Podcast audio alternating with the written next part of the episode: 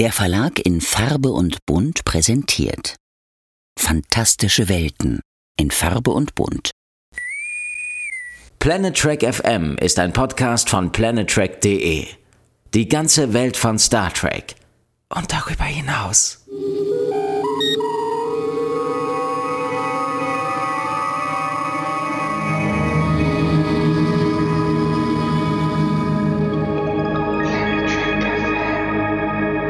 Moin moin und herzlich willkommen zu einer neuen Ausgabe von Planet Trek FM, die ganze Welt von Star Trek mit mir, eurem Björn Sülter. Heute geht's weiter mit Ausgabe 143 und der Besprechung der zweiten Staffel von Star Trek Picard.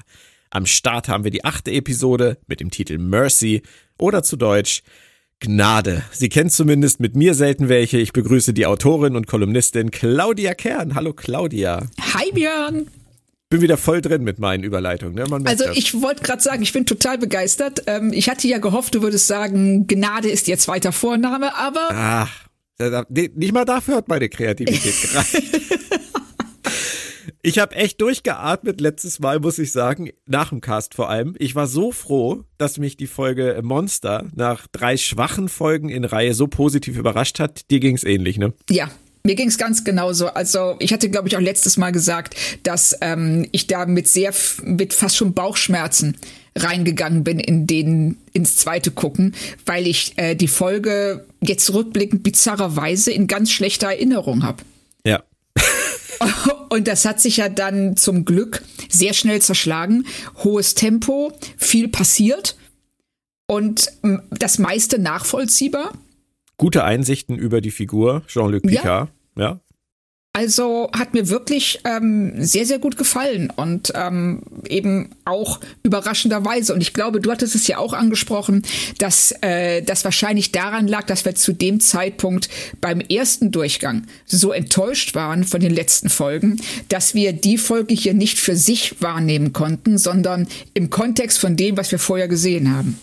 Dennoch ist es natürlich schwierig. Also es kann jetzt nicht sein, dass wir in Zukunft jetzt alle Serien zweimal gucken müssen, damit wir, oh Gott, damit wir sie gut finden. Weißt du, das ist letztendlich, ich habe da so drüber nachgedacht, das ist wie bei Musik. Wirkliche Hits, die funktionieren beim ersten Mal hören. Ja. Und wenn du dich in ein Album oder ein, einen Titel erst länger reinhören musst, das kann auch funktionieren. Das kann durchaus sein, dass du irgendwann sagst, das ist wirklich großartig, das ist mir beim ersten Mal hören überhaupt nicht aufgefallen und das ist auch genauso wertvoll. Aber das wird dann kein Welthit im Zweifelsfall. Ja, richtig. Muss es ja auch nicht sein. Nee. Ist ja auch, äh, ne, ist ja auch nicht jeder stellt diesen Anspruch, einen Welthit schreiben zu wollen. Das, das nur so als Einwurf. Was wolltest du denn weiter sagen? Nee, dass mir das, dass mir das ganz extrem äh, aufgefallen ist in letzter Zeit. Ähm, ich weiß nicht, ob du dich noch erinnerst, es gab äh, irgendwann mal einen Hit in Deutschland, One-Hit-Wonder von Fool's Garden, Lemon Tree. Ja. Das kannte jeder. Richtig. Und äh, irgendwann hat's jeder gehasst, weil weil es rauf und runter gelaufen ist. Und ich habe mir damals, ich weiß gar nicht wann es war, es muss ewig her sein, habe ich mir dieses erste Album von Fool's Garden, Dish of the Day, habe ich mir damals geholt. Und ähm, ich habe das aber nie wirklich bewusst richtig wahrgenommen. Habe ich jetzt festgestellt, als ich irgendwann mal beim Arbeiten mir das Album ähm, auf äh, Alexa angemacht habe. Oh, jetzt, ja. das war Werbung. Es tut mir leid.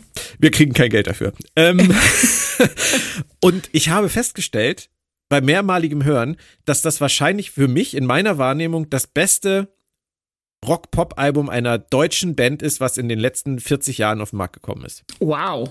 Das und, war eine Aussage. Ähm, ja, ich finde das wirklich großartig. Also wer es äh, noch nicht kennt, Fool's Garden Dish of the Day, das ist so ein Ding. Ähm, das hat ewig gebraucht, bei mir Jahrzehnte, aber das kann halt, das kann halt letztendlich nicht Sinn der Sache sein und es kann auch bei Picard nicht Sinn der Sache sein, dass wir wirklich beim zweiten Durchlauf dann erst äh, zu einem Ergebnis kommen. Man muss beim ersten Mal Ja oder Nein sagen können. Es muss sitzen. Da ja. bin ich äh, ganz deiner Meinung. Und das ist hier nicht der Fall. Und wir es ist denn auch die Frage, was ist eigentlich die realistischere Wahrnehmung oder die bessere? Ist es die, die wir beim ersten Sehen haben, wo wir einfach nur darauf achten, hey, was passiert hier und worauf könnte es hinauslaufen? Oder mit der Erkenntnis, dass es nicht so, dass die, die Staffel sich nicht so abspielt, wie wir erwartet haben. Also wenn wir ohne diese Erwartungshaltung reingehen und die Staffel einfach nur als das wahrnehmen, was sie ist. Erwartungshaltung ist sowieso der größte Feind der Freude. Oh ja, auf jeden Fall. Und das war nicht von Konfuzius, das war von mir. ähm, es ist aber tatsächlich Fakt, man scheitert so oft an seiner eigenen Erwartungshaltung. Nicht nur ja. beim Gucken von Star Trek, sondern auch, denke ich, im Leben und im Umgang mit anderen Menschen. Das ist das, woran man am ehesten selber arbeiten sollte. Und ich glaube, bei Picard ist es gerade für mich ein Riesenproblem gewesen, schon bei der ersten Staffel, dass er einfach meine Legende ist, die zurückgekehrt ist. Die erste Folge der ersten Staffel großartig war und ich dann danach einfach in ein Loch gefallen bin. Und ja je größer die Legenden und je höher diese Schwelle ist und die, die, die Hoffnung ist, dass da wirklich etwas kommt, was einen umhaut, desto größer ist halt einfach die Enttäuschung und desto schneller ist man wahrscheinlich auch bereit, enttäuscht zu sein. Das passiert halt immer wieder. Richtig. Lange ja. Abhandlung zum Start von äh, Foods Garden über was auch immer sagen wir einfach, die gute Stimmung der letzten Ausgabe muss jetzt anhalten und wir schauen, was die drittletzte Episode für uns im Angebot hat. Legen ich los mit gespannt. den Fakten und Infos. Äh, Idee und Drehbuch stammen von Cindy Apple und hey, sie ist wieder da, Kirsten Bayer. Ach. Apple hatte Fly Me to the Moon alleine und Two of One, die Gala mit Jane Max geschrieben und kehrt nun hier für ihre dritte Arbeit zurück. Das ist jetzt, was ihre Picard-Vita angeht, eher mau. Oder? Ja, ich würde auch sagen, also da es gibt bessere Folgen in der Staffel, sagen wir es einfach so. Kirsten Bayer, äh, die ja bei Discovery als Kanonfee gilt, was wir schon mehrfach mit Stirnrunzeln äh, kommentiert haben, ist für mich ja, wie du weißt, vielleicht eher so ein rotes Tuch. Ich möchte sie ja immer gerne Kaffee trinken schicken. Ähm, sie hat dreimal an Discovery geschrieben, sie hat am Short Track Children of Mars mitgeschrieben und bei Picard hat sie Stardust City Wreck ganz alleine verbrochen und oh damit oh hat sie für mich eigentlich bewiesen, dass sie Star Trek nicht versteht. Aber auch ja. so gar nicht, oder? Ja, also das ist wirklich äh, vielleicht der Tiefpunkt der Serie. Ja. Ist ein Tiefpunkt von Star Trek für mich. Definitiv. Ja, absolut. Ne? Aber wir wollen beiden eine faire Chance geben. Vor allem im Team. Wer weiß, zu was sie fähig sind, wenn sie gemeinsam arbeiten. Regie führte Joe Menendez mit seiner zweiten von zwei Arbeiten. Letzte Woche hat das ja ganz gut geklappt. Und zum Inhalt noch, Agent Wells versucht Picard und Geinen dazu zu bringen, zu gestehen, Außerirdische zu sein. Währenddessen finden Ruffy und Seven die Borgkönigin und diese Borgkönigin selbst wendet sich an Sung, um alle zu versklaven. Da hören wir doch gleich wieder die fiese Lache von Brent Spiner. ja, absolut. Ich war auch so gerade so in Gedanken so muhahaha. Ein zweiter Auftritt als Soap-Bösewicht nach dem Autodesaster. Genau. Wir werden sehen. Im Teaser gibt's einen unerwarteten Flashback in die Jugend von Agent Wells. Das wissen wir hier noch nicht. Das nehme ich einfach dreist vorweg. Wells hat nämlich echt was mit meinem liebsten Lieblingsspinner Fox Mulder gemeinsam. Seine Schwester wurde zwar nicht von Aliens entführt, aber er hat mal im dunklen Wald Vulkanier getroffen. Wie fandest du das? Ich fand das cool. Ich fand vor allen Dingen sehr schön, dass es inszeniert ist wie ein Auftakt bei einer X-Files-Folge. Ja. Also auch dieser nächtliche Wald, der Nebel, ähm, der, der Junge, der mit der Taschenlampe da durchläuft und seinen Hund sieht, äh, sucht und dann ähm, eben diese unerwartete Begegnung mit den uns vertrauten Aliens, die natürlich ihm alles andere als vertraut sind. Und das ist ja was, was ja auch im Verlauf der Folge noch eine große Rolle spielen wird. Und ich weiß nicht, ob es dir aufgefallen ist, sie spielen hier ja ziemlich deutlich auf die Enterprise-Folge Carbon Creek an. Ja, das dachte ich auch. Und da ist ja dieser Mestral, der da unter anderem äh, Ende der 50er Jahre auf der Erde strandet und da ein Jahr verbringt und dann im Prinzip die Chance erhält, entweder da zu bleiben oder mit den Vulkaniern wieder wegzufliegen. Und dann fällt dieser Satz, du könntest vielleicht irgendwann mit einer der nächsten Missionen ja nochmal hierher zurückkehren. Und er sagt, naja, das ist ja wahrscheinlich erst so in rund 20 Jahren. Wenn man das hochrechnet, sind wir in den 70ern und Agent Wells wäre dann vielleicht gerade so 10 und 2024 Mitte 50. Ja. Ich würde sagen, das passt super. Das, das, also es passt wirklich klasse. Finde, das ist eine ganz, ganz tolle Verbindung, die sie einfach reinhauen. Wenn man sie findet, findet man sie, wenn nicht, nicht. Das äh, sind ja eben meine Lieblingsanspielungen. Ja. dass wenn du es nicht bemerkst, du auch nichts verpasst von der Handlung oder von der Charakterisierung. Aber wenn du es merkst, ist es ein schönes Extra. Das Verhör geht dann los und äh, es beginnt mit einer Frage, die, würde ich mal sagen, die FBI-Agent äh, Credibility von, äh, von Wells ein ganz kleines bisschen in Frage stellt, weil das Erste, was er fragt, ist, are you aliens? und da lacht nicht nur Geinen schallend. Ist dir aufgefallen, dass Patrick Stewart das ganz komisch spielt? Ja. Die Reaktion? Das ist, äh, das ist mir auch aufgefallen und ich war mir nicht sicher, was möchte er damit vermitteln. Darf ich dir sagen, wie es auf mich wirkte? Ja, bitte. Es wirkte auf mich, als würde Patrick Stewart versuchen, einen alten, semisenilen Mann zu spielen, der äh, irritiert auf etwas äh, reagiert, was er nicht versteht. Ja. Ich glaube aber nicht, dass das die, dass das das war, was der Regisseur von ihm wollte. nee, also ich kann mir vorstellen, dass die Vorgabe eher war, dass er äh, den Kopf schüttelt. Also das ist eine völlig alberne Frage. Und deshalb ähm, dieses, ähm, dieses, ja, ja, Kopfschütteln und ähm, Augen verdrehen und, aber er spielt es wirklich ganz, ganz merkwürdig. Also so, als ob er gar nicht verstehen würde, was mit der Frage gemeint ist. Ja, und es, es hat mich so ein bisschen an die etwas unbeholfene Reaktion erinnert, als er das, äh, dieses Ten-Forward-Schild sieht und ähm, in der einen Folge da so die Hände überm Kopf zusammenschlägt. Ja, so völlig, auch, äh, völlig übertrieben. Ja, genau. Also das, ähm, ich war mir auch nicht ganz sicher, was er uns da zeigen möchte. Ja. Und die beiden sind ja sowieso als, als Duo auch schräg drauf, weil, weil Stuart reagiert so und, und äh, unsere neue Geinen hier ja auch völlig exzentrisch lachen. Die hört ja gar nicht mehr auf. Diese, also, ich weiß, sie hat ein sehr ansteckendes Lachen, das fand ich ja wiederum schön, aber auf der anderen Seite ist, äh, sind beide Reaktionen super schräg. Ja, stimmt. Also, ich frage mich übrigens, fällt mir gerade ein, weil ich mich gestern Abend auch schon gefragt habe, ob Agent Wells nach H.G. Wells benannt ist. Denkbar. Oder? So, weil bei dem sind die Aliens, äh, die, äh, die Aliens, die Aliens ja auch Monster. Ja. Und das ist ja genau das, was ähm, äh, Agent Wells glaubt. Also es wird schon gut passen. Ja, das stimmt. Es ist äh, wiederum dann Terry Metallas als Mit-Showrunner wieder zuzutrauen, wobei er ja sicherlich auch nicht alles immer selber entscheidet im Detail. Aber das, das riecht eher nach ihm als nach Chris Meyer, ohne ihr dazu nahe treten zu wollen. Ja, stimmt. Aber mir gefällt in der Szene auch sehr schön, wie abrupt der Tonfall sich ändert. Ja. Weil es fängt ja an mit dieser Frage, ähm, sind sie Aliens und ähm, Guidance hysterischem Lachen und Patrick Stewarts Kopfschütteln und ähm, dann dreht er das ja und sagt ja so, ey, ihr wisst schon, dass das jetzt hier der beste Moment ist. Mhm. Darauf so. kommen wir auch noch, weil ich finde das, finde das interessant, was Wells den beiden da eigentlich für einen Teppich ausrollt. Ich meine, wir, wir kennen Akte X und wir wissen, wie solche Leute ticken, solche Fox Mulder Leute und wissen, dass es vielleicht nicht günstig ist, denen das Gefühl zu vermitteln, dass man sie nicht ernst nimmt. Weil ja. jemand wie Fox Mulder, der wollte immer nur eins ernst genommen werden. Der ist auf jeden in der Serie angesprungen, der zu ihm gekommen ist und gesagt hat, ich habe hier Infos, die dich interessieren könnten. Ja.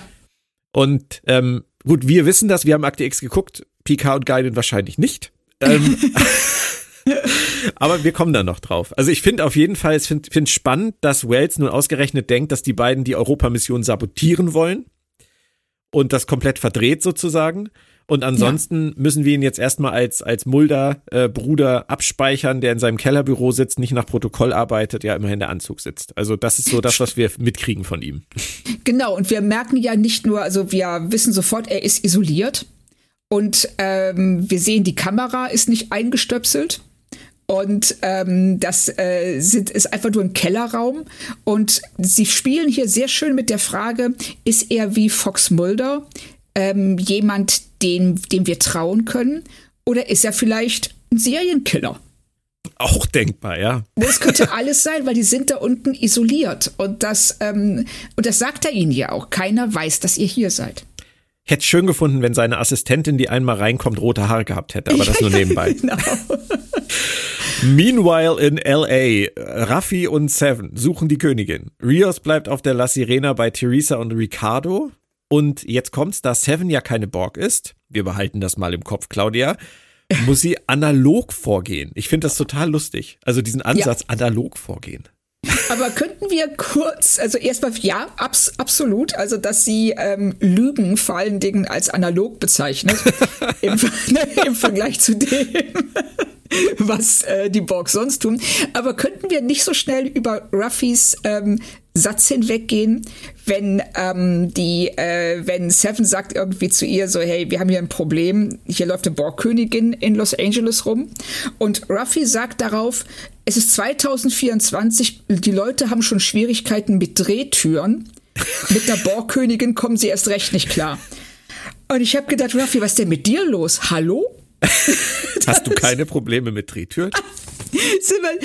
also, ist sie der Meinung, nur weil wir 400 Jahre zurück in der Vergangenheit sind, dass alle doof sind? Ja.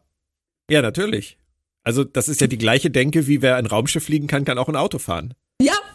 Genau. Aber die aus dem 21. Jahrhundert, die können nicht mal durch eine Drehtür gehen. Das ist genau, ohne dagegen zu laufen und wahrscheinlich ähm, äh, haben die auch schon Schwierigkeiten, aus der Tasse zu trinken. Ja, das ist aber ist halt eher so ein Satz, den die Autoren schreiben, weil woher wiederum soll Ruffy jetzt Drehtüren kennen, es sei denn, sie sind schon auf eine gestoßen. ja, wahrscheinlich hatte sie Probleme mit der Drehtür. nee, aber ich finde das einfach, ähm, das kommt so aus dem Nichts raus und äh, da, da wird diese ganze, ähm, also diese ganze Zeit, dieses ganze Jahr, diese ganze Vergangenheit so abgestempelt. Guck mal, die waren alle doof, aber wir sind jetzt schlauer. Ja, es ist vor allem so lustig, weil ähm, Rios ist derjenige, der sowas sagt wie, oh, diese Zigarre wie die alleine schon riecht. Und Erdnussbutter, wir haben noch nie sowas Leckeres gegessen. Und Ruffy ist die, die ständig nur sagt, guck mal, da brennt's, die fackeln ihren Planeten ab, da ist Qualm, die Atmosphäre ist verseucht und nicht mal durch Drehtüren können sie gehen, die Dussel. Genau. Aber das ist so, ähm, ich muss ja gerade denken, wie Leute äh, andere Kulturen im Urlaub wahrnehmen. Du hast dann, du hast dann den, äh, den einen, der ähm, äh, an jedem Straßenkarren äh, das Essen probieren möchte und den anderen, der sagt, wie, ist kein McDonalds? Ruffy ist definitiv im McDonalds-Lager. Und ich, ja, und ich bleibe dabei, ähm, ohne dass das irgendwie hämisch klingen soll von mir. Gibt's das Wort hämisch? Hab ich das klar, klar. Das ist irgendwie, es kam mir irgendwie gerade sehr unrund über die Lippen. Aber es gibt es definitiv, ja. Ähm, ja. Ich möchte das ohne Häme äh, gesagt haben. Ähm, sie hat einfach echt, du hast es ja auch schon gesagt, die Arschkarte in dieser Staffel zusammen mit äh, Even Evagora. Ähm, das ist, das ist furchtbar, was sie mit der machen. Ich finde jede Szene von, von Ruffy, von Michelle Hurt, finde ich, finde ich grenzwertig. Ja. Das tut mir auch wirklich leid für Michelle Hurt. Weil das, äh, diese, die, die wissen nicht, was sie mit ihr machen sollen. Und ähm, dann lassen sie sie so extrem kratzbürstig reagieren. Und ähm, auch ihre Unterhaltungen mit Seven mhm. sind immer wieder drüber, auch was wir jetzt gleich, wenn ähm, äh, sie hier in dieser Analogszene, wenn sie sagt, ja hier, du bist doch eine Borg, dann schalte ich mal da rein und mach mal dies. Und wenn dann Seven auf einmal steil geht und zu ihr sagt, du manipulierst die Leute nur. Ja, ja, genau. Also sie zeichnen sie sehr, sehr unsympathisch und, und ungünstig und ich, ich verstehe das gar nicht, warum das so sein muss. Und was mir halt auch total fehlt, ich, ich gönne Seven und Ruffy wirklich die Liebe ihres Lebens. Die können, die können zusammen, ja wirklich, die können, die können zusammen ja. in den Sonnenuntergang reiten. Ich würde nur gerne mal was davon merken. Weil ich, ich, ich kann diese Vibes überhaupt nicht spüren. Auch vor allem kann ich über, könnte ich überhaupt nicht verstehen, was Seven in ihr sieht, weil deren Unterhaltungen das für mich überhaupt nicht hergeben. Genau, also den, äh, den Eindruck habe ich nämlich auch. Also die laufen nebeneinander her, eher wie so, ja, so, so dieses klassische Buddy-Movie. Ja. Wo du am Anfang zwei Personen hast, die sich eigentlich nicht leiden können, die sich aber dann zusammenraufen. Und wir sind hier eindeutig noch in der Nicht-Leiden-können-Phase. Ja. Mal gucken, wie sie das noch eingetütet kriegen. Ähm, wir springen auf jeden Fall jetzt erstmal zu jemand anderem, nämlich zu Geinen. Und Geinen war dann in der nächsten Szene für mich das erste Mal in dieser Staffel wirklich Geinen. Weil sie analysiert und sie versteht Wells. Und das mag ja. ich total. Das fand ich auch. Sie, sie macht das richtig toll hier, wie sie, ähm, wie sie ähm, ihn anguckt und sagt so, ey, Moment, du hast den zerknitterten Anzug, du schläfst zu wenig, du ähm, hast den, deinen riesen äh, äh, Becher Kaffee dabei und äh, deine Thermoskanne und du, du bist jemand, ähm, niemand versteht dich, niemand nimmt dich wahr und ich kenne so Leute wie dich und du merkst ja auch, wie sie zu ihm durchdringt. Ja, sie spielt's gut, er spielt's gut, ihn finde ich sowieso toll. Er ist ähm, super. Ich weiß nicht, was sie im Englischen zu ihm sagt. Auf Deutsch sagt sie auf jeden Fall, du kommst hier so abgerockt rein mit deinem Riesenbecher Kaffee. Ah, ich, ich weiß gar nicht mehr, was sie im Original sagt. Aber dieses Wort abgerockt finde ich in dem Zusammenhang großartig. das passt auch total zu der Geiden, die wir hier sehen. Ja. Ja, da haben sie, sie, haben sie jetzt die Kurve gekriegt mit ihr. Ja, Aber weil zwei Handlungsebenen noch nicht ausreichen, geht's auch noch um Chore und um Sung. Leider, muss man fast sagen. Und äh, Q besucht Chore, die immer noch in Aufzeichnungen über ihren Evil Dead äh, liest, als VR-Simulation. Es war, war eine strange Szene, oder? Fand ich auch, fand ich ganz merkwürdig. Also auch da wieder, es ist nicht so extrem wie bei Sungs ähm, Mordversuch, aber auch hier frage ich mich so ein bisschen, wie die Planung abgelaufen ist. Weil kann er wirklich sicher sein, dass äh, Corey zu diesem speziellen Zeitpunkt die VR-Brille aufsetzt? Nein. Nicht wirklich. Außer wir sind wieder da, was ja auch später nochmal kommt, dass alles vor, vorherbestimmt ist. Das ist, das ist verdammt, verdammt schwer. Für mich, ich auch. mir das immer wieder so zu erklären. Vor allem, weil der Grund, warum sie sich die VR-Brille aufsetzt, ja, das Scheitern der Mission ist, auf die Q Sung geschickt hat. Genau. Das heißt also, er musste dann einkalkulieren, dass das, was er von Sung will, nicht funktioniert und dafür vorsorgen, dass wenn er dann ihr gegenüber auspackt, sie dann anfängt zu recherchieren und die Wahrheit erkennt, sie dann die VR-Brille benutzt, um irgendein Tagebuch in 3D anzugucken. Wer soll das glauben? Ja, richtig, vor allem, weil sie es ja vorher nicht gemacht hat. Vorher Ja. sitzt sie ganz normal vorm Rechner und guckt sich das an. Warum sie jetzt der Meinung ist, sie muss ähm, die, äh, die äh, Brille aufsetzen und sich das ähm, in 3D geben, wenn sie sagt so, ja, stelle jetzt die 2D-Umgebung dreidimensional dar, und dann sagst du, ja, warum? Er hätte ja auch eine Mail schreiben können. Das, ja, genau, oder Ja. YouTube anwerfen. Ja. Oder klingeln. Weißt du, das ist halt so, das ist so extrem um die Ecke jetzt mit dieser VR-Geschichte. Und Ja. er greift da halt auch so krass ein. Er zerstört Sungs Leben. Jetzt nachdem er ihn instrumentalisieren wollte, zerstört er jetzt sein Leben und gibt Ja. Cory die, die Freiheit in die Hand, wortwörtlich, dass äh, den dieses ihr Gefängnis letztendlich zu verlassen. Und ich frage mich halt immer wieder, warum tut er das eigentlich jetzt? Warum tut Q das nicht. jetzt?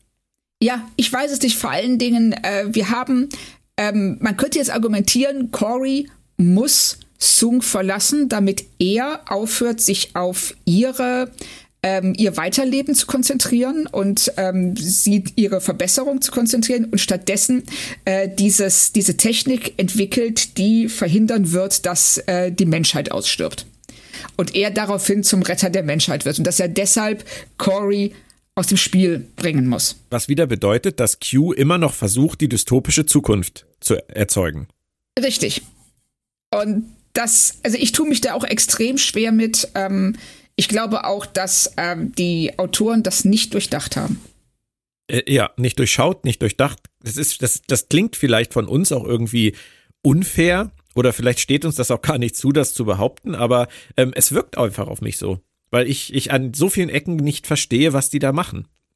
Genau, also dass ähm, man, also ich hätte noch, ich hätte es eher verstanden, wenn ähm, Q, nachdem das mit Sung halt nicht funktioniert hat, versucht jetzt Corey in irgendeiner Weise zu instrumentalisieren. Aber soweit ich weiß, war es das jetzt mit Corey? Sehen wir die noch mal wieder? Ich glaube nicht, nein. Ich meine nämlich auch nicht. Und davon, dass jetzt es äh, Q irgendwie versuchen würde, Sung wieder ähm, auf Kurs zu kriegen, ähm, sehen wir halt in der Folge auch nichts mehr. Also das, das wir müssen das abwarten. Das äh, Richtig. werden. Also es ist, es ist jedenfalls ganz seltsam, dass er ähm, Sung einfach fallen lässt, obwohl ja Sung den Zugang zu der Europamission hat und sich die Borgkönigin Ja. ja dem dessen auch bedient. es wäre viel, viel sinnvoller gewesen, wenn Sung jetzt wieder den Kontakt zu, äh, umgekehrt, wenn Q jetzt wieder den Kontakt zu Sung gesucht hätte und gesagt hätte, hier Arschtritt, du bist noch nicht fertig. Ja, genau, hat ihn, äh, verhöhnt ihn einfach ein bisschen und sagt dann so, nee, so läuft das nicht. Du musst, ähm, äh, du musst jetzt hier weitermachen, du hast die und die Möglichkeiten, also nutzt die gefälligst. Ja, ja, es ist, es ist unklar, was Q da, was Q da praktiziert. ähm, Seven und Ruffy finden derweil das erste Opfer von Queen Agnes und das bringt Seven zur Lösung. Die Königin will assimilieren können, will verbunden sein und sie erinnert sich, dass die Borg ihren Opfern Stabilisierungsmetalle spritzen, wenn sie sie assimilieren, wie sie auch in Lithium-Ionen-Akkus bei Handys sind. Das ist schon witzig, oder? Dass die Queen jetzt offenbar Handys sammeln geht?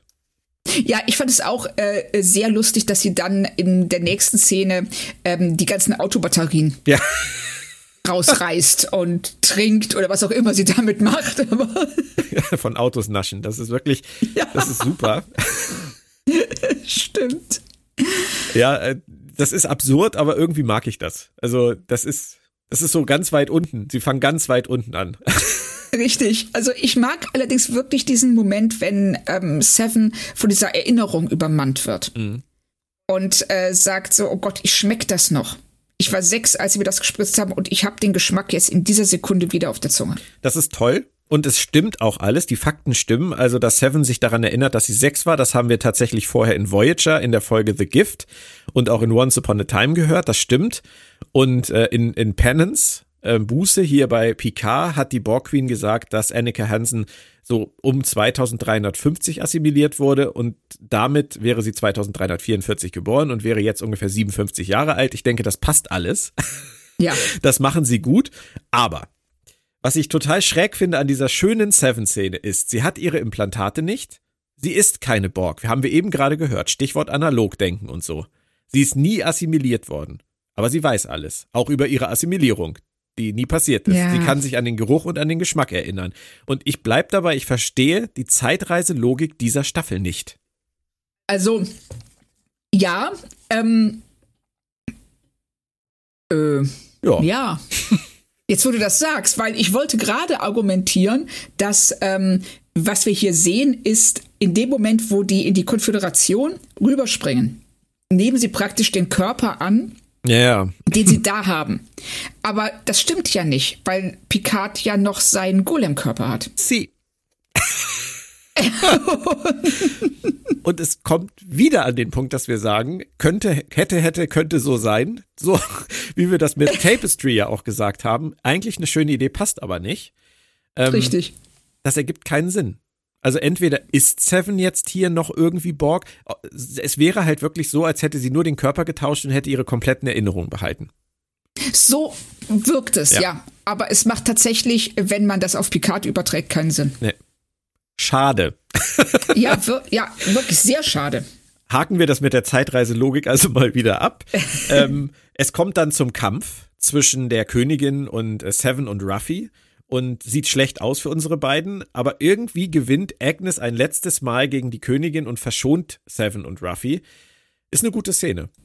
Es ist super inszeniert.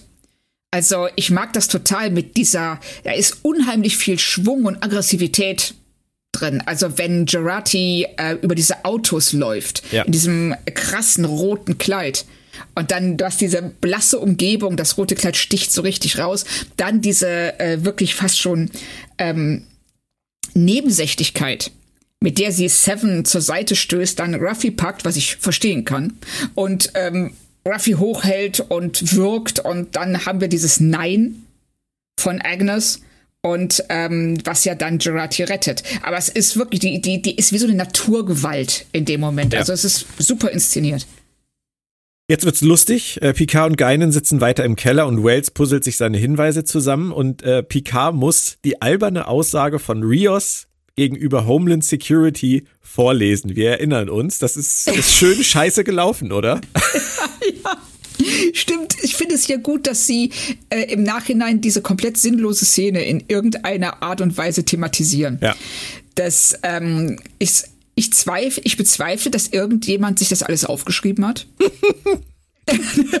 Vor allem der Typ, ne? Ja, genau. ja, ja. So, das glaubt ja keiner, das nimmt ja keiner ernst. Nee. Aber es gibt offensichtlich eine offizielle Aussage dazu und die, die findet natürlich Picard auch nicht so toll. Äh, den Kommunikator hat Wales auch. Also der Typ ist gut, der macht seine Hausaufgaben.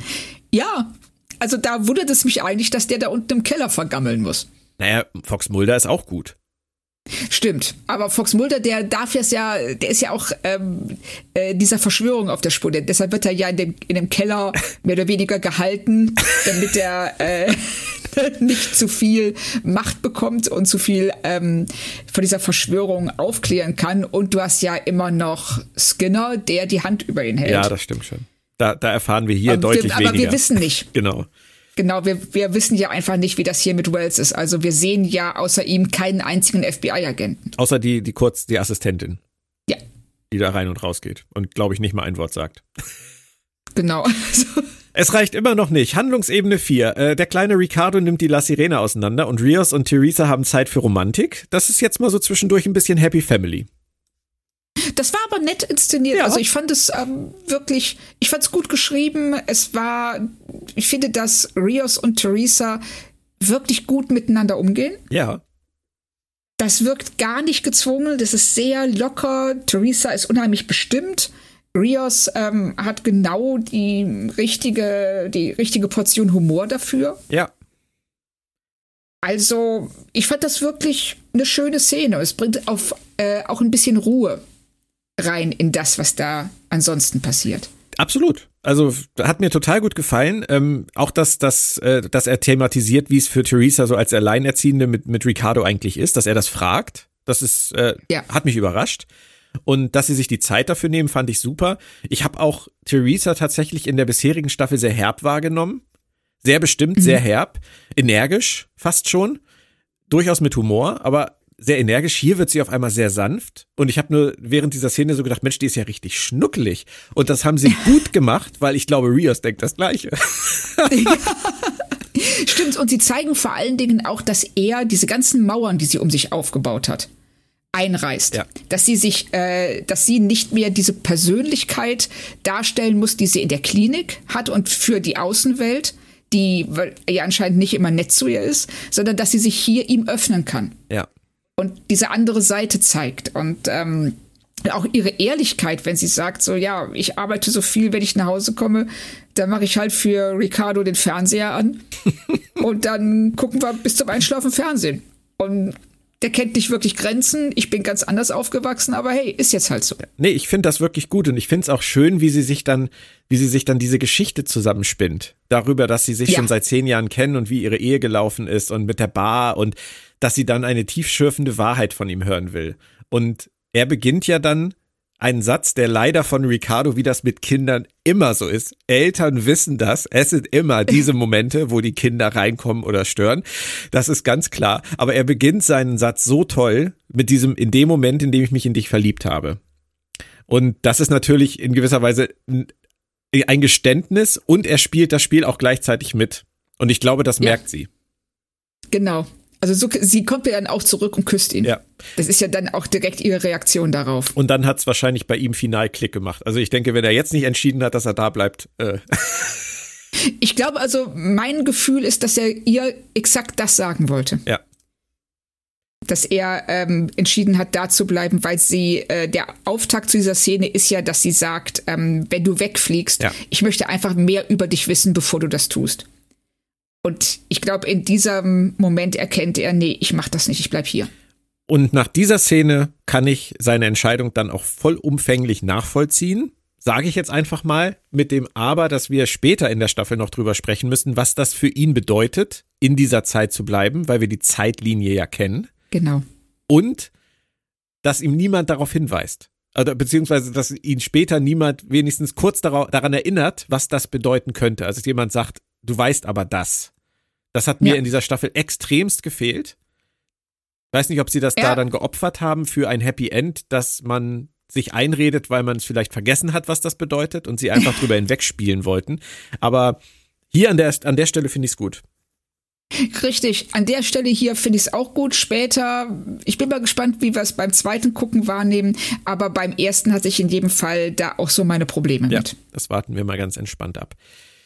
Picard ist jetzt im Einzelgespräch mit Wells und an der Stelle, ganz ehrlich, muss Kritik sein. Ich finde schon, er hätte mal langsam eine andere Taktik versuchen können. Der Wells, der wirkt so schräg, so inoffiziell, so unorthodox. Und ich finde das von Picard wirklich nicht clever. Oder sagen wir, Nein. ich finde es von ihm sehr langsam, wie er da sitzt und er, er macht ja eigentlich gar nichts. Wir wissen ja, dass das Drehbuch später was damit vorhat und warum er da so passiv sitzt. Aber er sieht er sieht echt schlecht aus dabei. Ja, also er, er sitzt da nur, er sagt immer wieder das Gleiche. Und ähm, wir haben Wells und wir sehen, da ist, er könnte was tun. Er hätte die Möglichkeit, jetzt hier, ähm, wie du schon sagst, die Taktik zu ähm, wechseln, clevere Sachen zu machen. Aber er sitzt da einfach ganz steif da und lässt ihn reden und lässt sich bedrohen, ohne aber eine Antwort darauf zu haben. Ja. Und halt ohne seine Taktik mal selber zu überdenken. Ja. Genau, es ist, das ist ganz merkwürdig. Also seine Steifheit, seine, ähm, äh, seine ja, Passivität die finde ich ähm, in diesen Szenen hier ganz, ganz merkwürdig. Es wirkt halt so, und ich denke, das ist es halt auch letztendlich, das Drehbuch hat ihn auf Pause gesetzt, bis etwas anderes in der Folge passiert, was ihm ja. dann die Zügel in die Hand gibt und dann legt er ja auch los. Das kommt ja später noch. Aber bis zu genau. diesem Zeitpunkt tun sie auch ihm, finde ich, da überhaupt keinen Gefallen mit, weil er, ähm, er wirkt so hilflos. Ja, hilflos ist genau das richtige Wort. Das ähm, ging mir auch so, dass ich das, also ich habe es ganz genauso empfunden, dass er da sitzt und dann hat ähm, Wells, der äh, ein Argument, einen Beweis nach dem anderen auf den Tisch legt und er hat keine Möglichkeit, das irgendwie auszuhebeln, irgendwas zu versuchen, weil er warten muss, bis Geinen ihr Ding gemacht hat und ähm, sich zu ihm praktisch durchschaltet. Genau, da, das ist das, was ich meine. Da kommen wir ja gleich noch zu. Aber das hätte es gar genau. nicht gebraucht, weil mir fällt gerade ein, dadurch, dass Geinen ihn ja schon so toll analysiert hat vorher, hat sie Picard ja eigentlich exakt das gleiche vorher schon in die Hand gegeben, indem sie Richtig. gesagt hat, du kommst hier so abgerockt rein. Bei dir ist das eine persönliche Geschichte. Da hätte es ja bei ihm ja. schon mal Klick machen müssen. Genau, und diese Aussage, die sie dann ja gleich bringen wird, uh, stuck in the past. Ja das äh, ist nicht nötig, weil wir wissen das schon über ihn. Ja, na, wir wissen das, wir wissen das, aber Picard müsste es auch wissen. Ja, Picard müsste ganz klar sein, dass er, und was er ja dann auch sagt, aber er hätte die Erkenntnis viel früher haben können, dass äh, hier auch ein Trauma vorliegt und dass Wells dieses Trauma nie verarbeitet hat, dass da, da ist irgendwas. Mhm. Und das, worauf er ihn nach dieser Begegnung, nach diesem Spruch von Geinen anspricht, darauf hätte er ihn hier schon ansprechen können. Das wäre nicht schwieriger oder das wäre nicht unwahrscheinlicher gewesen, dass er es daraus abliest, was Geinen vorher gesagt hat. Ja. Aber es kommt dann zu dieser Szene, Geinen ist auch alleine und Q besucht Geinen. Etwas spät, aber immerhin wirklich aufgrund ihrer ja, Berufung, was auch immer sie da veranstaltet hat, ähm, die ja nicht geklappt hat, aber er ist nun doch da. Und Q sagt, ach, du bist das? Aber wir haben uns jetzt ja noch nicht getroffen, weil wir treffen uns erst im 22. Jahrhundert. Das haben sie damals in TNG in, in Q-Who, Zeitsprung mit Q, ja so etabliert. Das passt. Das ist ja schon mal gut. Ja, genau. Das, was mir weniger gepasst hat, war eben dieses ganze, ja, diese Begriffe wie ähm, du hast mich beschworen oder du hast mich, ich weiß nicht, was im Deutschen sagen, summoned, you summoned me. Ja. Und äh, das ist ein heiliges Ritual, das kannst du nicht einfach missbrauchen, nur weil es dir gerade passt und weil du einen kleinen Plausch halten willst. Also dieses Heilig und Ritual und Beschwören, das ist von der Begrifflichkeit was, das ist mir einfach viel zu übersinnlich. Ja. Ich habe auch hin und her überlegt, ob sie das irgendwie hätten anders lösen können, storytechnisch, um diese Sachen irgendwie so zusammenzubringen. Wahrscheinlich hatten sie einfach auch keine Idee. Ja, also ich weiß nicht genau, warum sie es machen. Sie sind mir da, ähm, sie begeben sich da auf ein Terrain, auf dem Star Trek sich, ich sag mal im Allgemeinen nicht gut ähm, darstellt. Und dass dieses äh, mit übersinnlichen, übernatürlichen Dingen, mit Glaubensdingen klarzukommen, das finde ich auch bei Deep Space Nine oft ganz schwierig. Mhm. Wie sie da mit Religion und Glauben umgehen. Und hier ist es dann auch, dass sie schon in der Szene, in der Geinen ihn in Anführungszeichen beschwört, auch eine technische Lösung hätten nehmen können. Und wenn sie die Flasche unbedingt drin haben wollten, dann ist das eben etwas, irgendwelche Atome, die dann mit irgendetwas über ein Netzwerk verteilt werden, worauf er reagiert aus Neugier. Irgendwie sowas aber dass sie da halt weggehen von der Beschwörung und dem Ritual. Ist aber wahrscheinlich Geschmackssache. Also uns, uns gefällt es halt weniger, aber ich könnte auch jeden verstehen, der sagt, das ist doch ganz nett, dass die so eine, so eine übersinnliche Beziehung haben, die El Aurianer und die Q. Whatever. Wer, wer sind wir, dass wir das jetzt irgendwie einschätzen können müssen, ob das so ist oder ob das nicht so ist, oder? Hm, ich weiß nicht, findest du? Ja, also ich, ich habe ich hab kein Problem damit, wenn Leute sagen, wir finden das toll. Nein, ich habe kein Problem mit, wenn Leute sagen, sie finden es toll oder wenn äh, es Leuten gefällt, die es gucken. Ich habe eher ein Problem damit, wenn die Autoren in ein Star Trek-Universum übersinnliche Elemente einfügen. Ja. Du meinst so wie Flaschengeister? Geister. Ja, genau, weil es ist nicht Star Wars. Bei Star Wars habe ich damit überhaupt kein Problem. Das ist einfach auch schon in dem Grunduniversum angelegt und das finde ich hier nicht. Ja. Aber Geinen ist immerhin weiterhin gut und total die Geinen, die wir kennen. Sie erkennt, dass Q stirbt. Und ich finde das sehr schön, wie er das dann erzählt. Er sieht das als Schwelle zu etwas Neuem, nicht unbedingt als Sterblichkeit.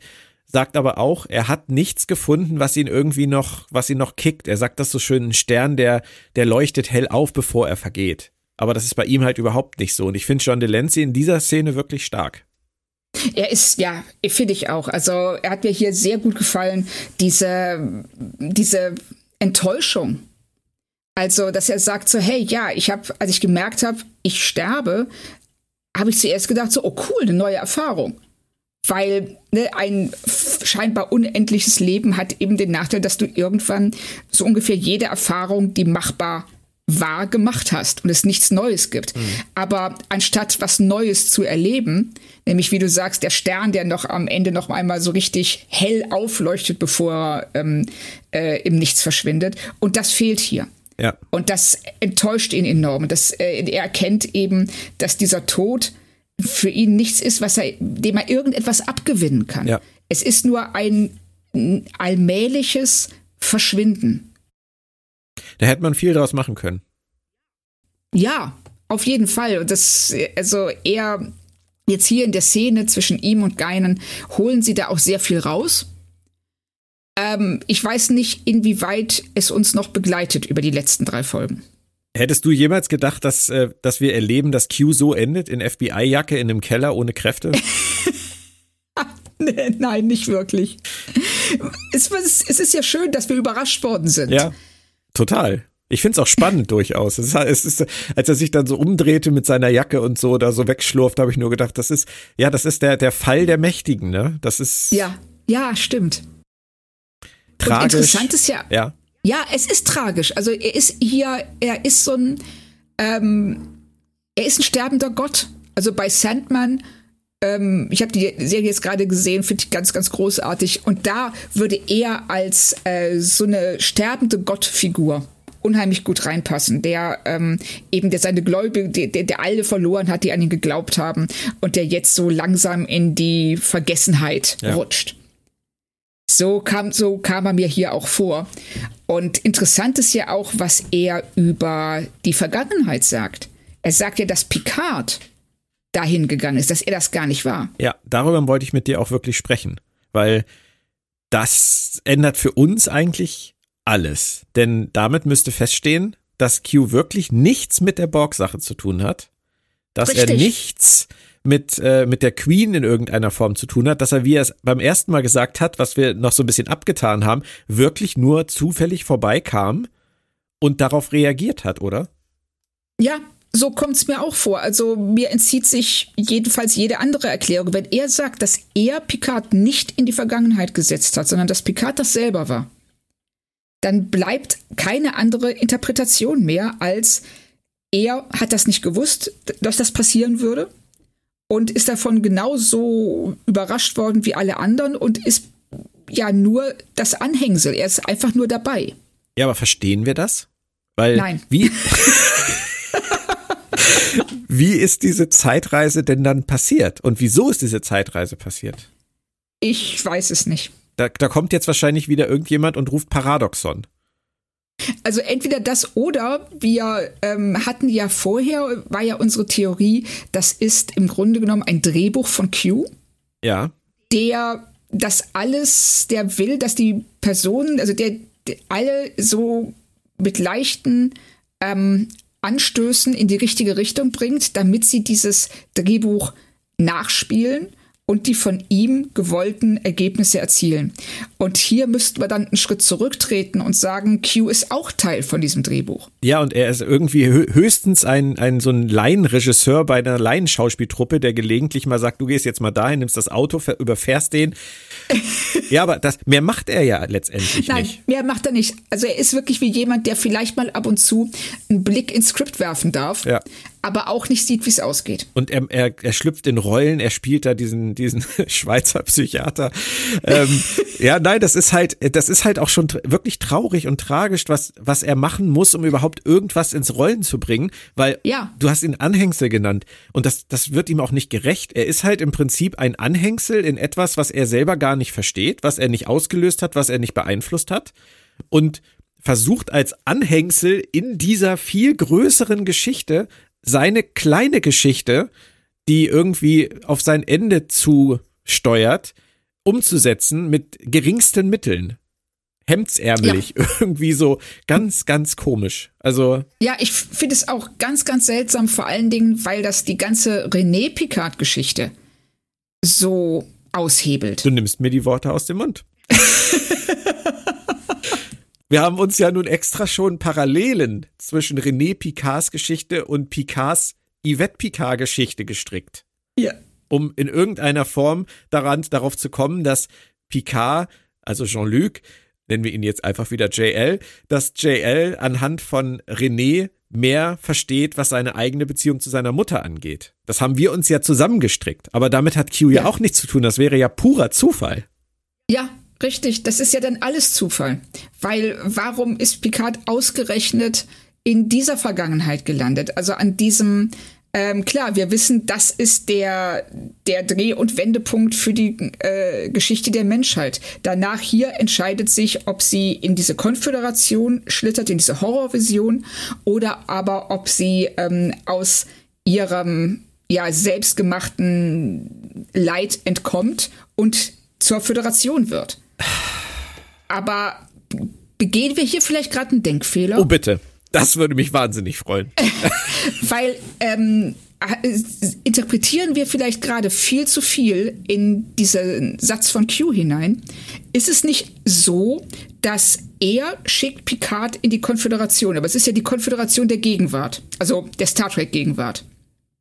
Ah, du meinst, äh, du meinst, ja gut, er hat Picard natürlich nicht in die Vergangenheit geschickt, weil die selber genau. in die Vergangenheit gereist sind. Richtig, vielleicht haben wir hier gerade einfach mega viel in was rein interpretiert, was Q einfach nur meinte, so, ey, ich war das doch nicht, der ist mit dem Raumschiff losgeflogen. Ja gut, aber dann ist der Satz an dieser Stelle eigentlich viel zu überdramatisch. Ja, ist er, weil Q sagt das ja mit so einem, nein, ich war das nicht, das hat er gemacht, er hat sich das ausgesucht.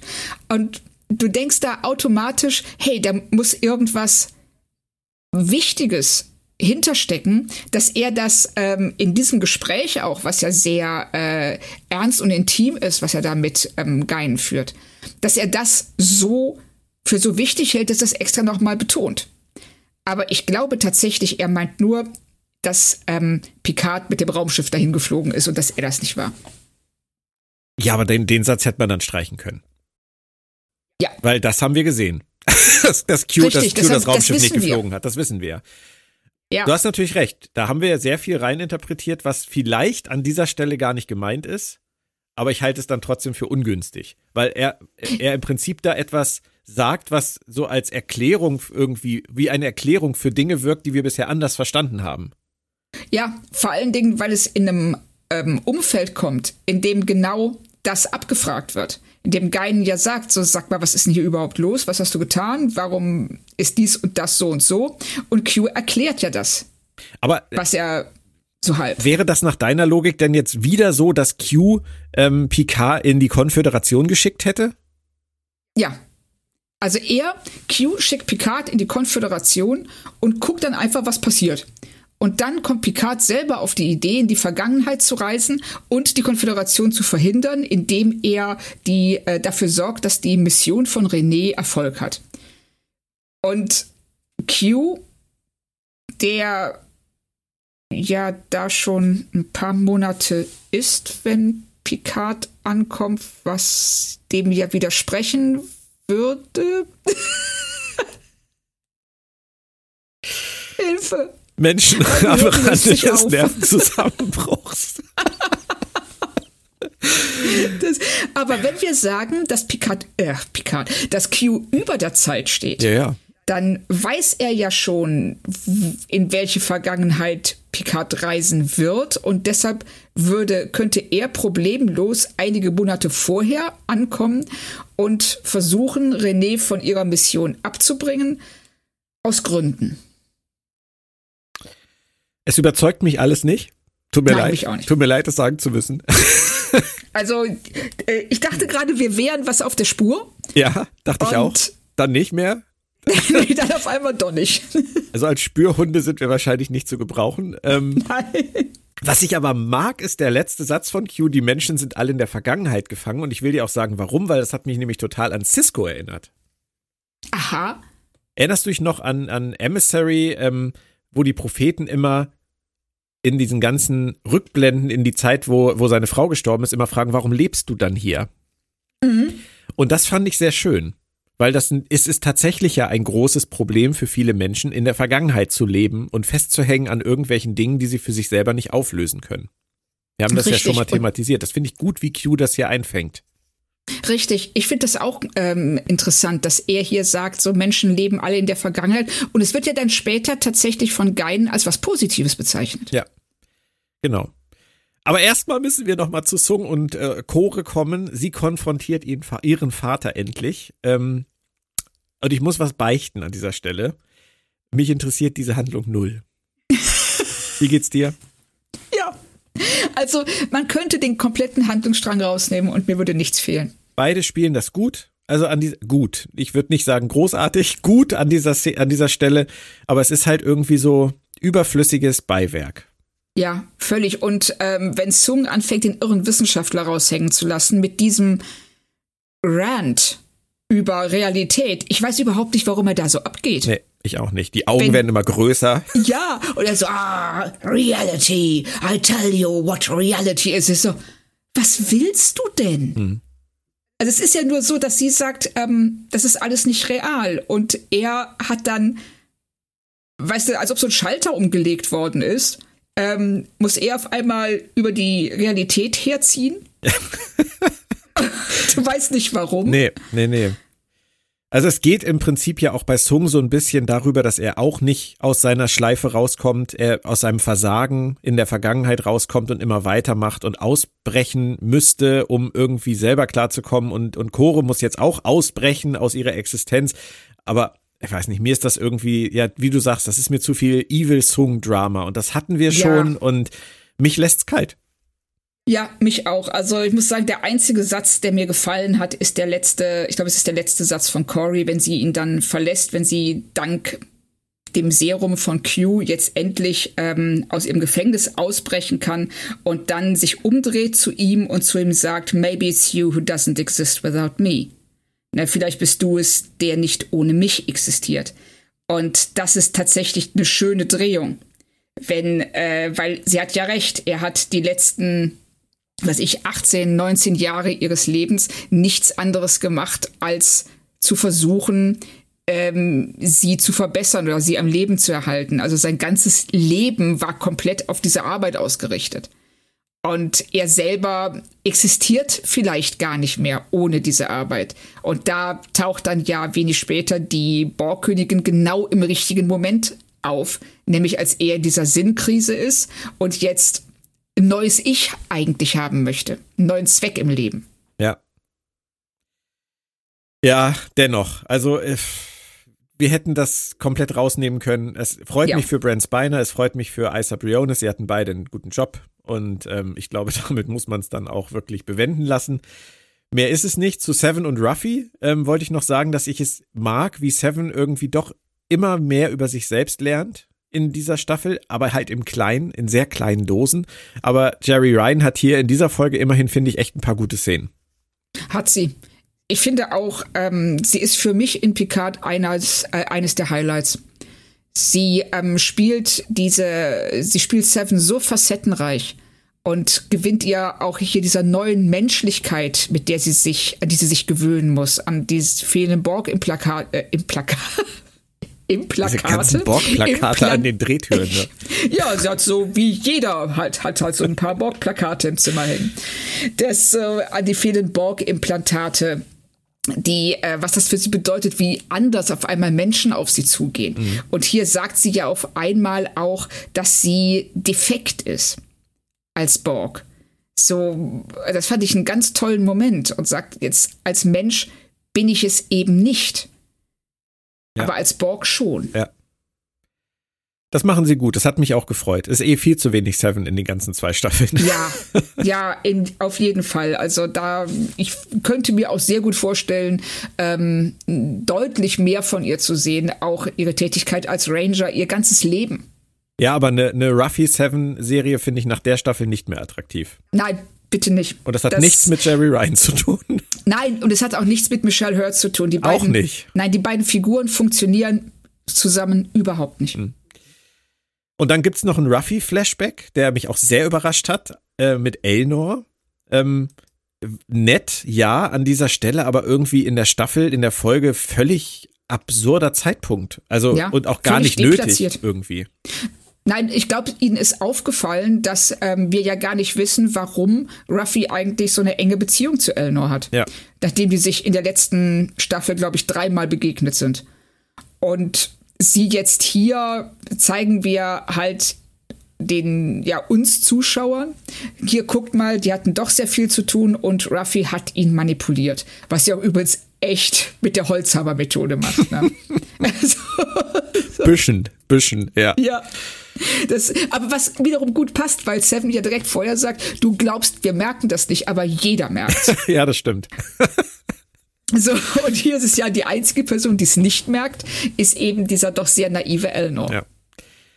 Und du hast das schon gesagt, äh, Sung äh, macht jetzt voll ein auf, auf Evil Bad Guy, auf äh, durchgeknallten Wissenschaftler. Er säuft sich erstmal schön ein und dann kommt seine neue Verbündete, Queen Agnes. Da haben sich zwei Schnapsdrosseln gefunden, ist mir aufgefallen. Ja, stimmt. Also ich erstmal war ich etwas überrascht. Wir sehen dieses bequeme Sofa, die Sessel, den Couchtisch. Wieso sitzt der auf der Treppe? Säuft man nicht immer auf der Treppe, wenn man am Boden ist, wenn man abgerockt ist? Ich weiß das nicht. Ja, ich bin selten abgerockt. Genau. Ich wollte uns zeigen, so, ach, guck mal, der ist so fertig, der schafft es noch nicht mal mehr bis zum Sofa. Aber klar, sie brauchen natürlich den Winkel um die Borgkönigin. Ach, du, um, du willst äh, mir sagen, das ist wieder rein produktionstechnisch zu erklären. ja, genau. Ach, die werden gesagt haben, Brand, setz dich mal bitte auf die Treppe. Ja, aber warum? Das Sofa ist viel bequemer. nee, wir brauchen den Winkel, sorry. so. Oh Mann. Wells und Picard sind immer noch dabei und es bleibt für mich auch an dieser Stelle beim gleichen Urteil, Picard ist einfach viel zu passiv. Aber dann kommt Guinance, ja, und äh, es ist irgendwie eine Exorzistennummer, fand ich, schon wieder. ähm, ja. Und hilft Picard mit ihren, mit ihren Einlassungen. Ähm, das, das ist auch total strange irgendwie. Das ist super schräg, vor allem, weil auch gar nicht klar wird, wer das sieht sieht Wells das. Wells reagiert ganz seltsam in dieser Szene. Entweder also reagiert also er nur darauf, dass Picasso komisch reagiert, oder er sieht es halt ja. auch, ja. Wir wissen es nicht. Also das bleibt uns das, ähm, die Inszenierung und auch das Drehbuch da völlig ähm, schuldig. Sieht er sie und wenn er sie nicht sieht, warum was, wieso haben wir diesen Stromausfall, die, die, flackernden Lichter und dann diese phasenverschobene Geinen, das hat alles was von Paranormal Activity. Ja. Und äh, wer sieht sie? Was, wieso muss sie das auf diese Weise kommunizieren? Ich habe es nicht verstanden. Ja, sie spricht ja auch in Rätseln. Ja. Es ist ja nicht so, dass genau, sie jetzt irgendwie warum? klare Anweisungen geben würde. Richtig. So, das ist eigentlich noch das Beste, dass sie dann ähm, nicht einfach sagt, so, äh, sprich ihn mal bitte auf seine Erlebnisse in der Kindheit an, sondern stuck. stuck. und Picard so, hä? Stuck?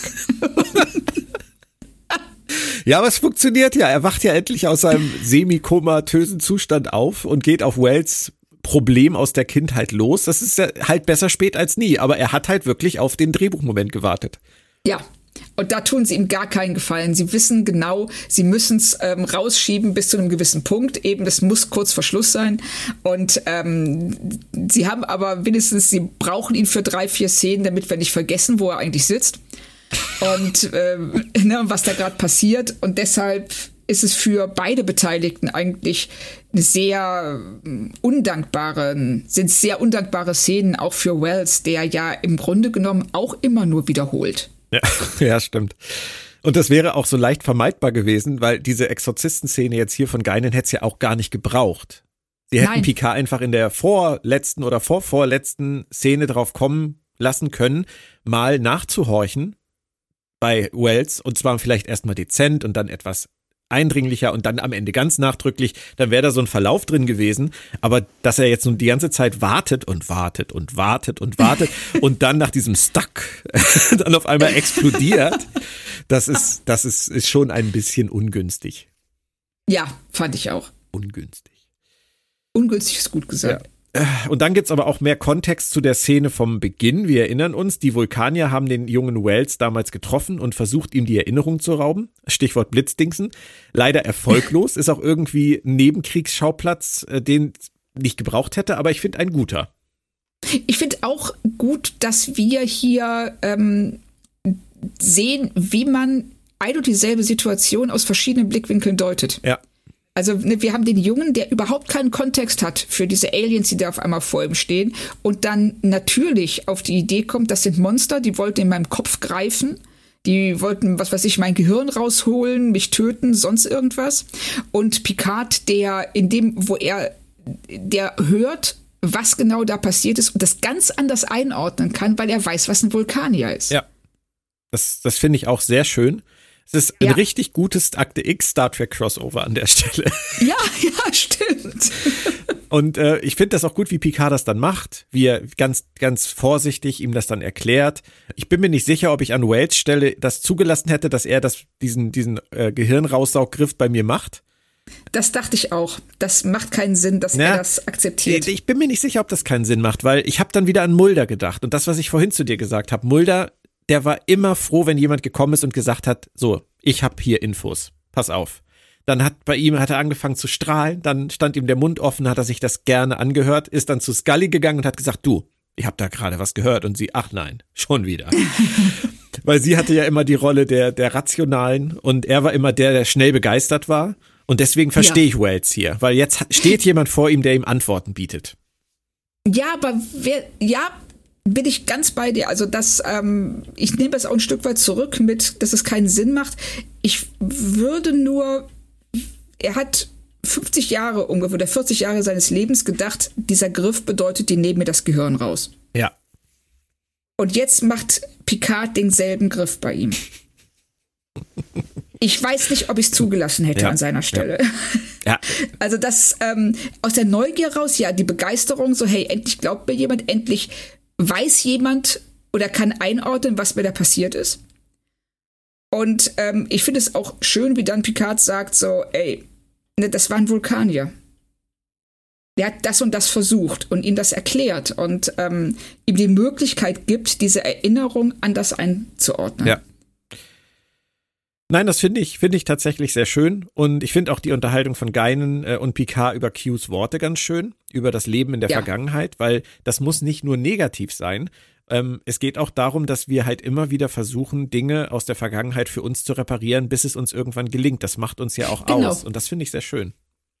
Das finde ich auch schön, wie sie dann sagt, so ihr wisst gar nicht, wie äh, selten das ist bei einer Spezies, dass die sowas macht, dass die ständig versucht, sich selbst zu optimieren, sich selbst zu, ähm, also Dinge zu klären, sich selbst zu reinigen und ähm, ja, sich, ja, ein besserer Mensch zu werden letzten Endes. Ja.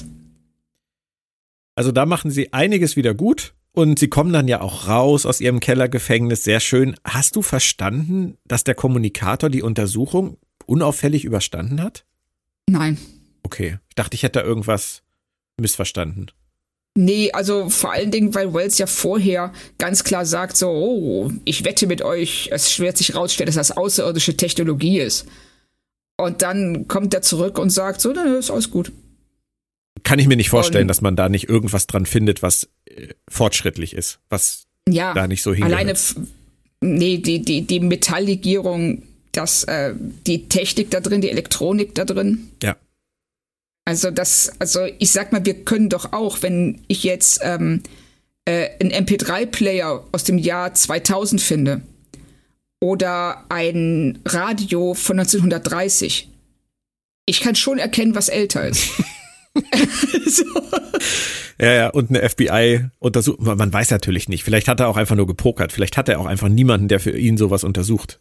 Aber ja, er hat ja, also das würde ich sogar noch eher glauben, weil er hatte ja vorher schon gestanden, dass er gelogen hat. Dass er überhaupt niemandem gesagt hat, dass sie da sind, weil er eben diese Aliens ganz für sich haben wollte. Mhm. Wohin sein Weg geht, werden wir nicht erfahren wahrscheinlich. Er ist gefeuert und muss sich jetzt irgendwas Neues suchen. Im Zweifelsfall war er halt nur dafür da, als Junge die Vulkanier zu treffen, damit er als Erwachsener Picard und Geinen aus dem Keller wieder freilässt. Ich Womit wir wieder bei dem vorbestimmten Universum wären, ja, ne? Stimmt. Und das ähm, fand ich interessant, dass das so ganz klar gesagt wurde, so ja, vielleicht ähm, klar, du hast die, dieses Leben im Grunde genommen basiert auf einer falschen Einschätzung einer Situation, ist dein Leben in den und den Bahnen gelaufen. Aber es war alles nicht umsonst, weil, hey, du konntest zwei Leuten helfen, die du nie wiedersehen wirst. ja, herzlichen Dank. Ähm. Ja, genau. Gut gelaufen. Und äh, Sung und die Queen kooperieren nun, um ihm seine bessere Zukunft, nämlich äh, die Dystopie, zu realisieren. Aber eigentlich sagt sie ihm doch nur das Gleiche nochmal, was Q auch schon gesagt hat. Er muss René ja. Picard aufhalten. Ich meine, es ist ja nicht so, als hätte er das nicht nochmal probieren können nach seinem Autobums. Ja, richtig. Also sie, ähm, sie reibt es einfach nur noch mal härter rein. sie sagt ihm so, entweder wirst du Retter der Menschheit oder du erstickst in deinem Erbrochenen. Such's dir aus. Genau. Das hätte vielleicht Q mal versuchen sollen. ja. Genau, einfach mal ein bisschen ähm, an den Daumenschrauben drehen. Und dann überschlagen sich so ein bisschen die Ereignisse, denn jetzt erfahren wir, die Queen will offensichtlich die La Sirena, oh oh, und äh, der Transporter funktioniert nicht, oh oh, und jetzt kann nur noch Talon helfen, die haben wir schon vermisst. Ähm, da kommt dann fast der Abschied von Geinen ein bisschen kurz, so, alles Gute, tschö, raus. Ja, ja, aber wirklich, das, das geht so rubbel die Katz. ist, ich glaube auch. Vor allen Dingen, ist das der letzte von ihr? Also von, von der Geinen? Ich glaube schon. Ja. Ich glaube schon. Also ich habe mich das Gleiche gefragt, aber ich meine, wir sehen sie danach nicht wieder. Und das ist, ähm, wenn ich die Folge hier sehe, äh, was da alles passiert und wie sie hier ein Häkchen nach dem anderen setzen, dann frage ich mich, warum haben wir drei Folgen Feuer Wasser getreten? Ja, das stimmt. Weil Pacing. das, ne, Pacing. Das hier, Pacing. Ja, Pacing.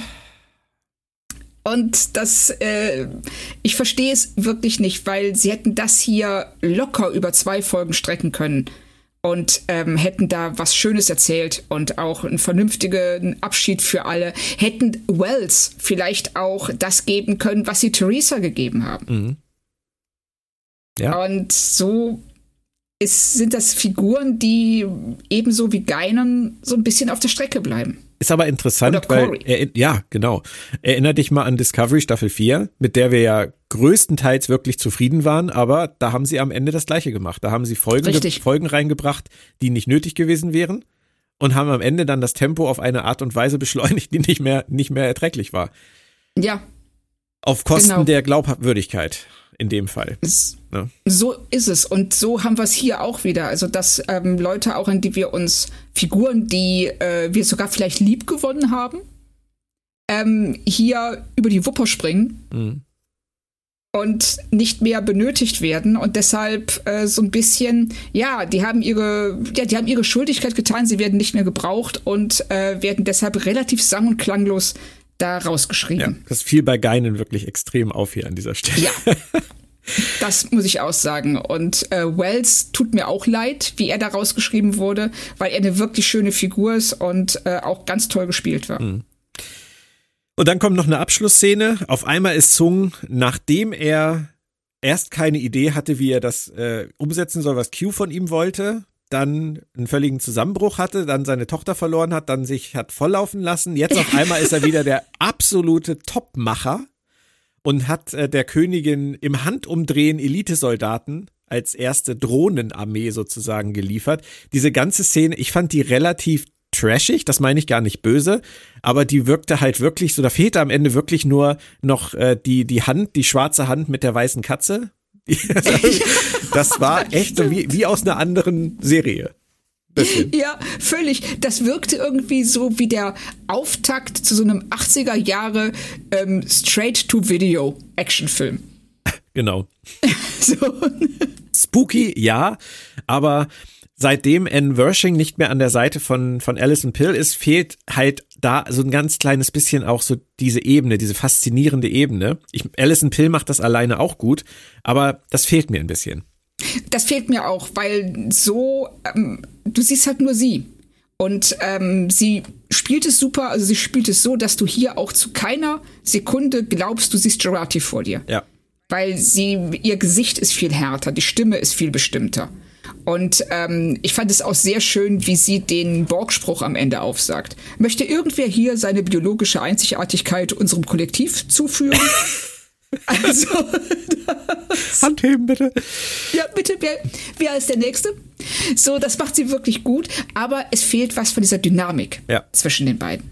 Wir haben auf jeden Fall sehr viele Storyfässer noch offen für die letzten beiden Folgen. Das ist überhaupt keine Frage. Und sie äh, drehen auch total an der Temposchraube. Da muss jetzt noch einiges passieren in den letzten 90 Minuten.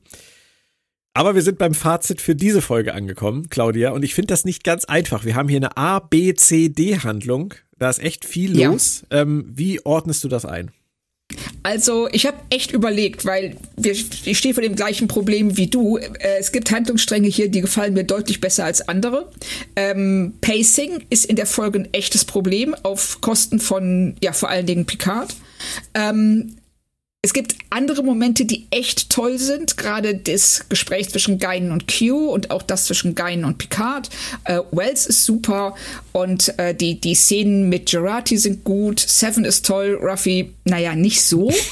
Ähm, Sung hätten wir jetzt auch vielleicht nicht in dem Maß gebraucht, den Rückblick auch nicht. Also ich würde sagen, das bewegt sich hier auf einem niedrigeren Niveau als die letzte Folge, auf einem höheren, deutlich höheren als die vorletzte. Und deshalb würde ich mich bei drei von fünf einpendeln. Okay. Ich äh, würde noch Rios, äh, Theresa und Ricardo ergänzen auf der Habenseite. Stimmt. Ähm, ansonsten bin ich genau mit dir einer Meinung, würde aber dreieinhalb geben. Ich würde sagen, sie ist ein bisschen schwächer als die letzte, aber dafür, dass sie hier mit so vielen Sachen jonglieren, ist es doch sehr unterhaltsam geraten. Also es ist sicher, sicherlich kein Highlight, aber ich finde es völlig in Ordnung. Das ist so eine Brückenfolge, wo sie so Sachen sortieren ähm, mit unterschiedlich qualitativ guten Ergebnissen, würde ich einfach mal sagen. Das ist Ja, also da würde ich mitgehen. Und ähm, das mit, mit Picard, Wells und Geinen und Q, das gefällt mir halt inhaltlich eigentlich schon echt gut. Das Einzige ist, dass die Dramaturgie ein bisschen auf der Strecke bleibt und, und ja. Picard ein bisschen schadet. Aber wir wissen letztendlich, warum das so ist. und ähm, sie haben es halt einfach nicht, nicht optimal gelöst. Aber ich bin noch recht optimistisch, was die letzten zwei Folgen angeht. Der Trend ist auf jeden Fall auf der Seite der Staffel an diesem Punkt. Oh ja, auf jeden Fall. Dann würde ich sagen, vielen Dank, Claudia. Es hat sehr viel Spaß gemacht. Auch wenn ich Mir zwischendurch auch. an uns gezweifelt habe und das auch immer noch tue, weil wir irgendwie in den letzten zwei Ausgaben dann noch an einen Punkt kommen müssen, dass wir unseren Frieden mit dieser Zeitreisegeschichte machen. und ein bisschen besser schnüffeln als heute. Ja, ich finde es halt, äh, ich finde es immer schön, dass man neue Theorien hat oder neue Ideen hat, die aber noch während man sie ausformuliert zerschossen werden von dem, was vorher passiert ist. Ja. Oder man folgt irgendwelchen Fährten und stellt dann fest, man hat sich verrannt. ja, Heute so. irgendwie passiert. ja, stimmt. Nächstes Mal geht es dann um die neunte, vorletzte Episode der Staffel. Es heißt dann Hide and Seek, beziehungsweise das Versteckspiel. Es sind noch zwei Folgen. Wie ist denn jetzt, wenn du einfach sagen müsstest, mein Gefühl für den Rest der Staffel? Ja, mein Gefühl wäre, dass es jetzt in dem Tempo weitergeht und ähm, dass wir ähm, hoffentlich die Handlungsstränge so zusammenkriegen, dass wir am Ende zu so einem Klimax hochfahren und dann dieses, die Staffel auf den Punkt gebracht wird. Ja. Und ich würde mir wünschen, weil eine Sache wird nicht funktionieren für mich, das kann ich nach acht Folgen jetzt schon sagen. Ich werde wahrscheinlich kein großer Fan mehr von dieser Gesamtgeschichte sein, weil ich sie einfach nicht verstehe. Das kann ja auch, kann ja auch an mir liegen. Vielleicht, vielleicht reicht's einfach nicht bei mir dafür. Aber ähm, wenn sie das schaffen, die Dinge, die mir gefallen an der Staffel, jetzt nach Hause zu kriegen, dann werde ich mit einem sehr viel besseren Gefühl diese zweite Picard-Staffel ad acta legen können, als ich es nach dem ersten Mal gucken gemacht habe. Das geht mir auch so. Das ist die Hoffnung. Das ja, ist der Weg. Wir verabschieden uns für heute. Schaut gerne bei planettrack.de rein, da findet ihr auch alle Podcasts. Wir hören uns bald wieder hier bei Planet Track FM. Bleibt gesund und tschö erstmal. Tschüss.